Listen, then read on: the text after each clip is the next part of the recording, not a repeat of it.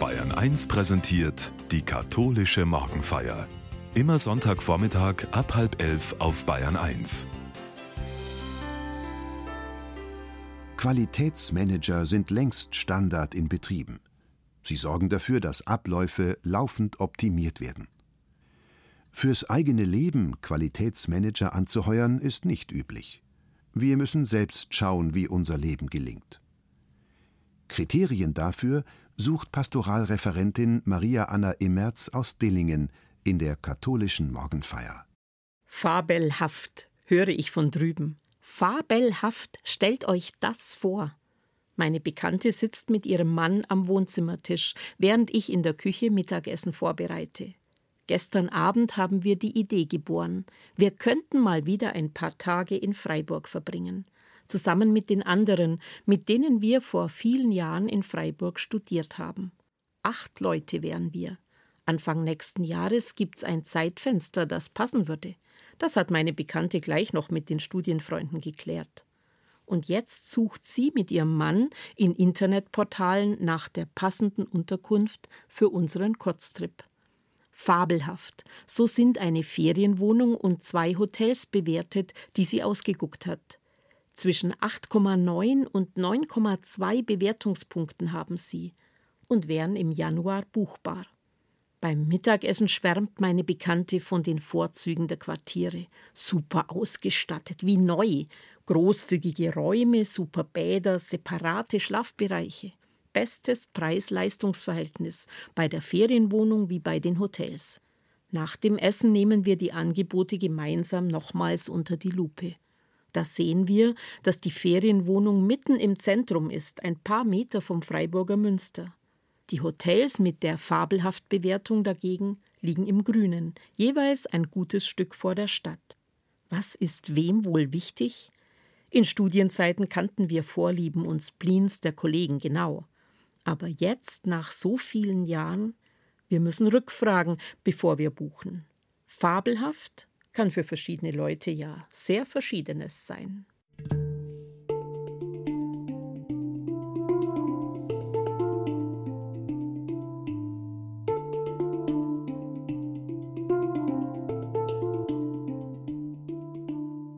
Viele von uns, wahrscheinlich auch Sie, liebe Hörerinnen, lieber Hörer, waren in jüngerer Zeit auf solchen Bewertungsplattformen im Internet unterwegs. Für ihre Ferienunterkunft, für den Leihwagen im Urlaubsland, fürs Restaurant an einem Ausflugstag in die Berge. Kaum eine Bestellung oder Buchung machen wir wohl aufs Geratewohl oder auf eine Einzelempfehlung hin. Sicherheitshalber holen wir uns Infos im Internet und lesen Kundenbewertungen. Gerade in Zeiten, wo vieles teuer geworden ist, wollen wir keinen Reinfall oder nur Mittelprächtiges, sondern gute Qualität fürs Geld in den kostbaren Urlaubswochen. Klar, wir wissen, solche Bewertungsseiten geben nicht unbedingt ein objektives Bild, da kann manipuliert und gepusht werden. Unser Wunsch nach optimalen Leistungen zieht uns trotzdem dorthin. Vielleicht liegt dahinter sogar viel Realismus, ein Urlaub hat schließlich noch reichlich Risikofaktoren. Das Wetter. Manche jammern über schlechtes Urlaubswetter, als sei es eine persönliche Beleidigung. Ein Risiko sind wir selber, weil wir Essen und das Klima nicht immer gut vertragen. Und wir wissen auch um gelegentliche Reizbarkeit oder schlechte Laune der Mitreisenden. Es gibt Tage, wo man sich mal anödet oder wo, trotz bester Planung, Langeweile aufkommt. Das gibt's, trotz guter Vorsätze. So soll wenigstens der Rahmen optimal sein. Reiseziel, Unterkunft, Streckenplanung, Wasserqualität im See oder am Meer.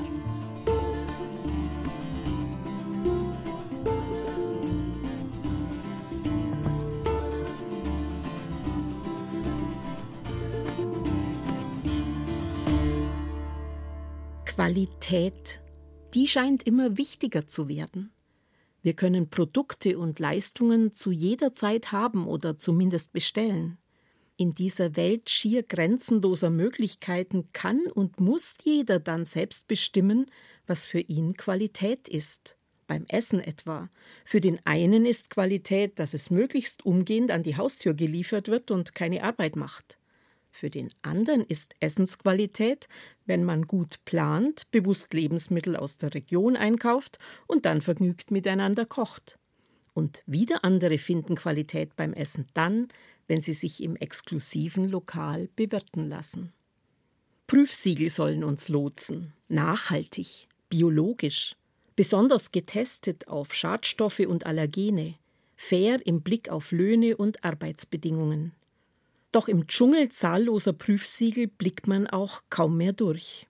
Wo früher etwa die Innung für eine gute regionale Angebotspalette mitstand und uns die Wahl erleichterte, müssen wir uns heute selber durchfinden.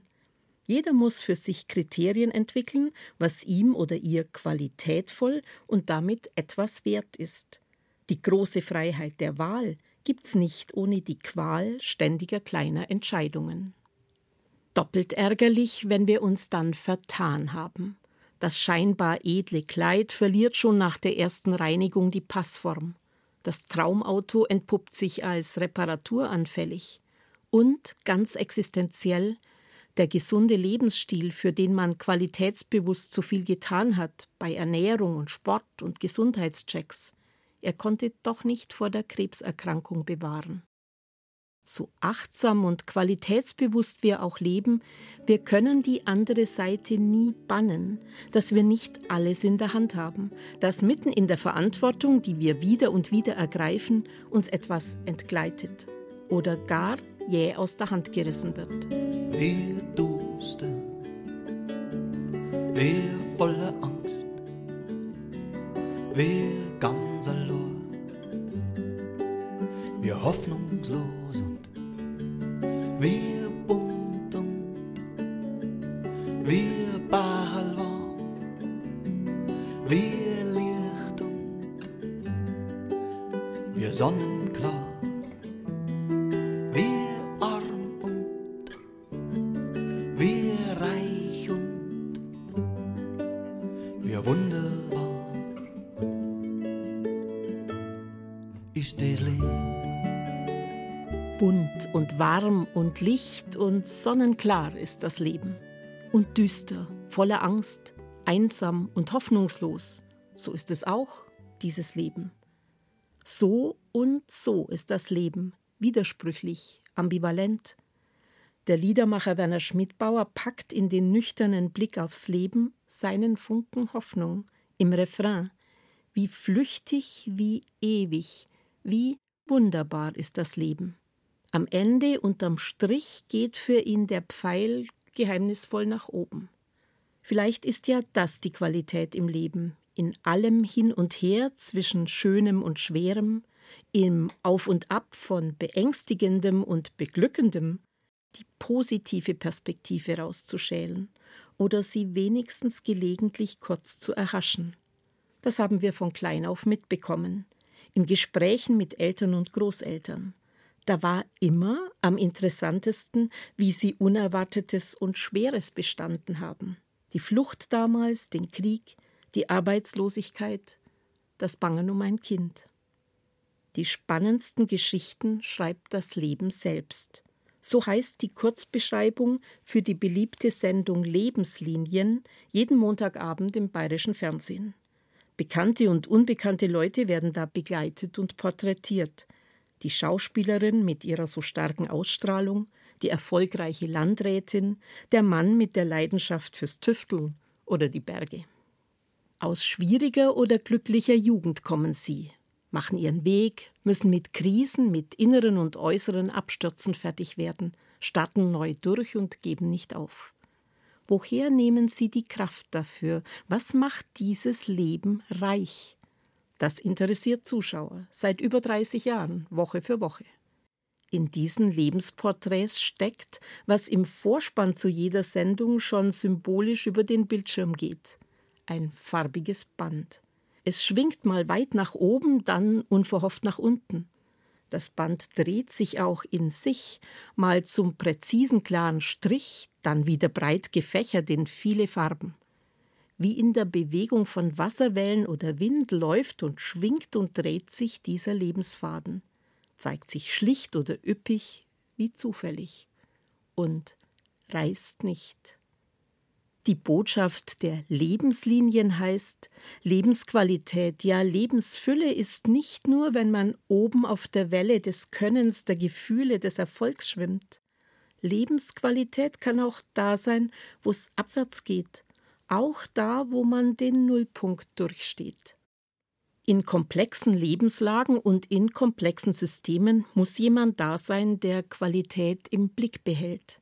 Für den Einzelnen braucht es dann die Familie, Freunde, auch mal professionellen Rat oder Therapie. Unternehmen haben dafür Qualitätsmanager. Natürlich müssen die mitsorgen, dass die Firma erfolgreich bleibt, dass Zahlen und Gewinne stimmen. Doch schon als Normalbürger weiß man, wie viel sich da in kurzer Zeit ändert. Hat man lange Zeit Erfolg an wirtschaftlichen Ergebnissen gemessen und Mitarbeiter durch ordentliche Gehälter motiviert, so fragen heute Beschäftigte, was bietet ein Arbeitgeber für meine gute Work-Life-Balance? Gibt es Zeitmodelle, die mir Raum für die Kinder lassen? Bekomme ich Zeit zur Pflege alter Angehöriger? Und hat der Betrieb gesunde Arbeitsbedingungen und gutes Klima in den Teams? Qualitätsmanager kümmern sich um klare Grundlinien und darum, dass sie umgesetzt werden in unternehmerischen Entscheidungen wie im Klein-Klein konkreter Abläufe, in allen Abteilungen. Qualitätsmanager brauchen ein exzellentes Gespür für Trends und Entwicklungen und alles, was in der Luft liegt.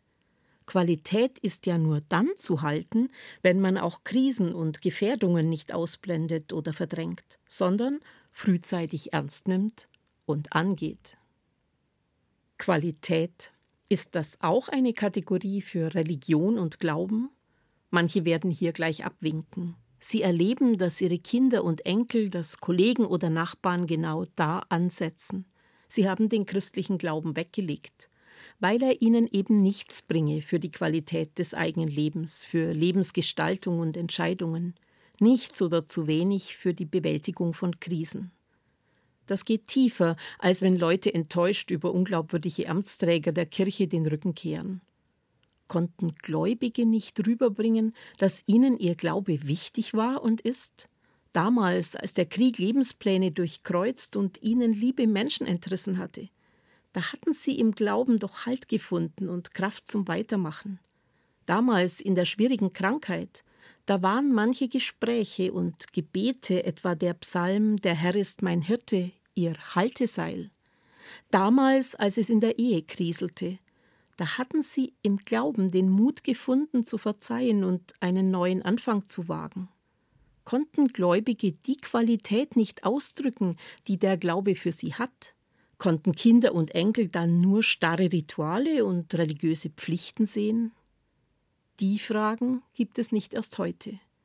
Wenn Christen Sonntag für Sonntag zum Gottesdienst zusammenkommen und feiern, sich diese kostbare Auszeit vom Alltagsbetrieb nehmen und sich Gottes Wort wieder zusagen lassen, dann tun sie genau das. Sie zehren von etwas, was ihre Lebensqualität stärkt, weil dieser Glaube selbst Qualität hat. Wenn er denn profiliert weitergesagt und nicht verwässert wird oder verdreht zur Drohbotschaft oder zum lästigen Pflichtensystem. Darum waren schon die Christen der ersten Generationen besorgt. Nach einer ersten Begeisterungswelle kam schon bei ihnen die Sorge auf, der Glaube könnte zu harmloser Befriedigung religiöser Bedürfnisse verkommen.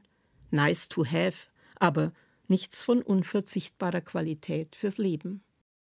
Das war der Grund, dass in die Evangelien Geschichten und Worte Jesu kamen, die das unverwechselbare Profil des Christenglaubens schärften. An Klarheit und Kantigkeit lassen sie nichts zu wünschen übrig. Was sich katholische Christen in aller Welt an diesem Sonntag wieder neu zusagen lassen, hat genau diesen Hintergrund. Der Evangelist Matthäus lässt darin Jesus zu Wort kommen, schnörkellos direkt. Jesus sozusagen der Qualitätsmanager seiner Glaubensgemeinschaft. Kritisch für die Gemeinde des Matthäus in der blühenden Großstadt Antiochia in Syrien die sich im Glauben eingerichtet hatte, und ermutigend für Glaubensboten, die damals Widerstand erlebten. In jener Zeit sprach Jesus zu seinen Aposteln Wer Vater oder Mutter mehr liebt als mich, ist meiner nicht wert. Und wer Sohn oder Tochter mehr liebt als mich, ist meiner nicht wert. Und wer nicht sein Kreuz auf sich nimmt und mir nachfolgt, ist meiner nicht wert. Wer das Leben findet, wird es verlieren. Wer aber das Leben um meinetwillen verliert, wird es finden. Wer euch aufnimmt, der nimmt mich auf. Und wer mich aufnimmt, nimmt den auf, der mich gesandt hat. Wer einen Propheten aufnimmt, weil es ein Prophet ist, wird den Lohn eines Propheten erhalten. Wer einen Gerechten aufnimmt, weil es ein Gerechter ist, wird den Lohn eines Gerechten erhalten. Und wer einem von diesen kleinen auch nur einen Becher frisches Wasser zu trinken gibt, weil es ein Jünger ist, Amen. Ich sage euch, er wird gewiss nicht um seinen Lohn kommen. Harte Kost ist das. Jesus spricht Klartext. Bestätigt das nicht genau das, was Kritiker dem Christentum vorhalten, dass es lebensfeindlich sei, etwas für finster strenge Charaktere oder für unverbesserliche Eiferer? Doch nichts zur Steigerung meiner Lebensqualität. Aber halt, die aus dem Griechischen übersetzten Aufforderungen sind, zugegeben, ziemlich kompliziert formuliert. Da muss man schälen und den Kern freilegen. Da steht nämlich nicht, dass man Eltern und Kinder weniger lieben soll als Gott. Vielmehr steht da, man soll sie nicht mehr lieben als Gott. Und da steht auch nicht, dass man leidenssüchtig das Kreuz suchen oder den Kreuzweg Jesu imitieren soll. Nein, da steht, man soll sein Kreuz, also sein eigenes Kreuz annehmen. Jesu sperrig klingende Aufforderungen heißen konkret: Wer seine Eltern oder seine Kinder vergöttert, der passt nicht zu mir. Und wer das Schwere in seinem Leben nicht annimmt und damit konsequent seinen Weg geht, wie ich, hat den Lebenswert meiner Botschaft noch nicht erfasst. Und wer meint, er wisse genau, wie Leben gehen muss, der verliert es Wer aber wie ich sein Leben frei in die Waagschale wirft, kann echtes Leben finden. Und wer großzügig mit anderen ist, geht nie leer aus. Viel Lebensqualität winkt da. Lebe selbst und lebe frei. Das ist das starke Qualitätsmerkmal des Glaubens im Sinn Jesu. Das ist aktuell. Es gibt sie doch, die Kinder, auch heute, die nicht hinausfinden in die Selbstständigkeit. Hotel Mama noch mit 30 nicht die eigene Meinung und Haltung finden, nicht den eigenen Lebensweg einschlagen, weil man die traute Harmonie mit den Eltern nicht ankratzen will und Auseinandersetzungen scheut. Und auf der anderen Seite Helikoptereltern, die können nie loslassen. Sie vergöttern ihre Kinder aus überzogener Fürsorge und dahinter aus Angst. Eigene Schritte der Kinder könnten gleich in den Abgrund führen. Kannst du mir noch folgen? Kannst du mich noch sehen? Ich hab's tatsächlich riskiert, dir den Rücken zuzudrehen.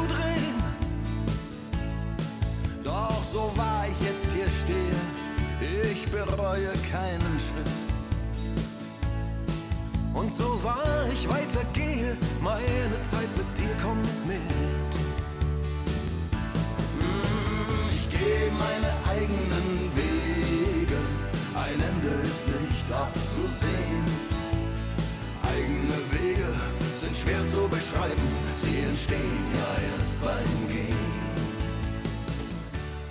Jesus ist eindeutig.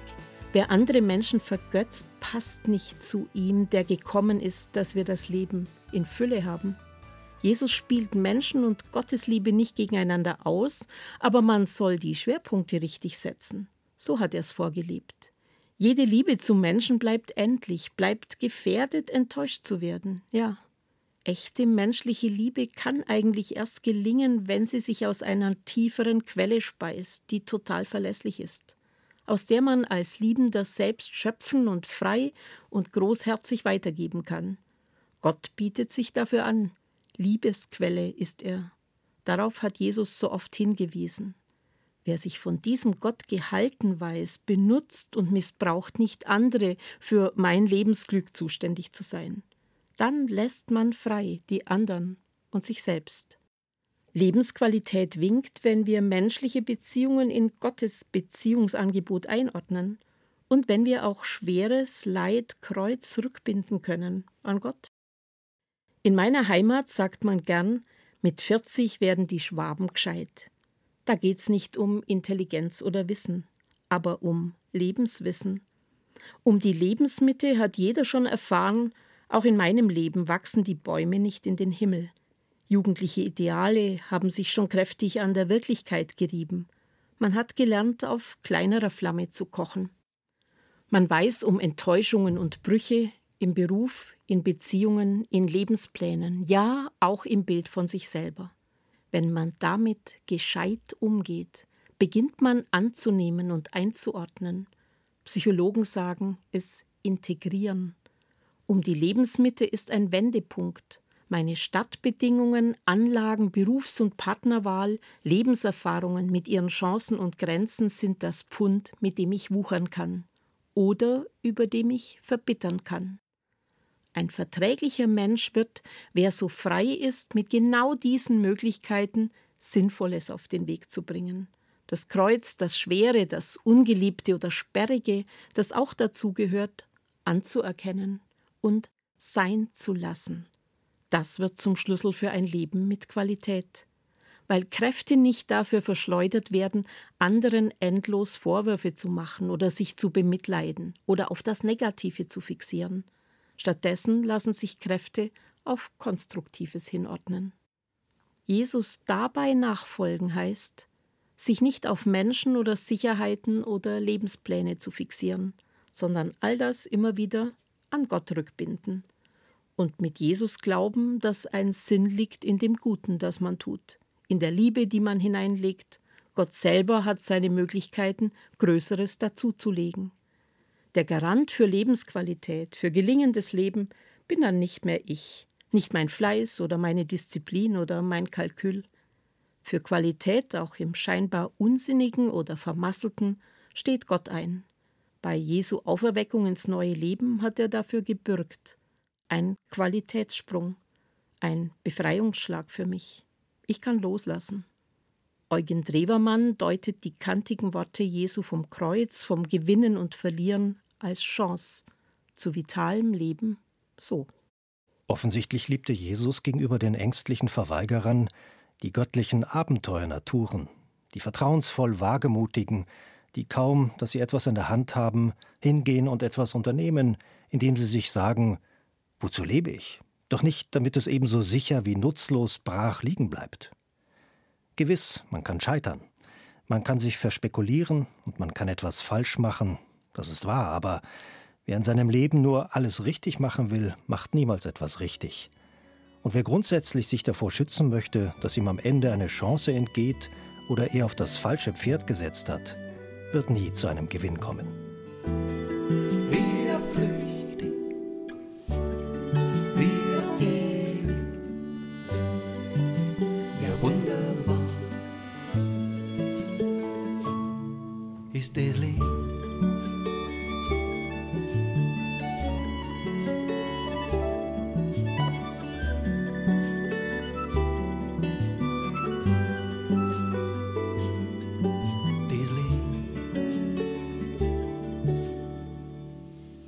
Mich hat heuer ein Neujahrsgruß tief berührt. Er kam aus einer Einrichtung für Mädchen und junge Frauen, die wegen unterschiedlichster schwerer Probleme nicht zu Hause aufwachsen können. Als Ermutigung hinein ins neue Jahr haben sie diesen Text ausgesucht. Von allem bleiben drei Dinge. Die Gewissheit, dass wir immer am Anfang stehen. Die Gewissheit, dass wir immer weiter müssen.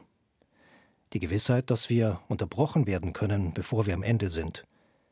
Aus der Unterbrechung einen neuen Weg machen, aus dem Sturz einen Tanzschritt, aus der Furcht eine Treppe, aus dem Traum eine Quelle, aus der Suche eine Begegnung.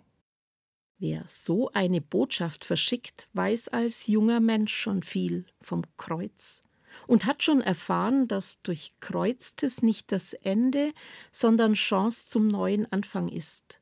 Dem kann man trauen, weil darin Leben lockt, das weiterführt, vielleicht in göttliche Weite.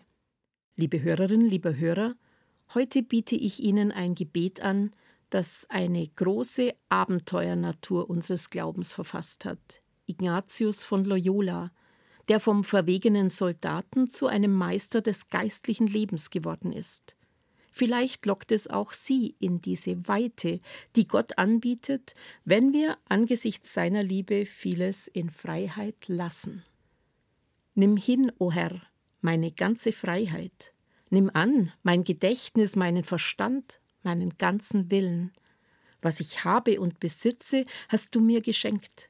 Ich gebe es dir ganz und gar zurück und überlasse alles dir, dass du es lenkst nach deinem Willen.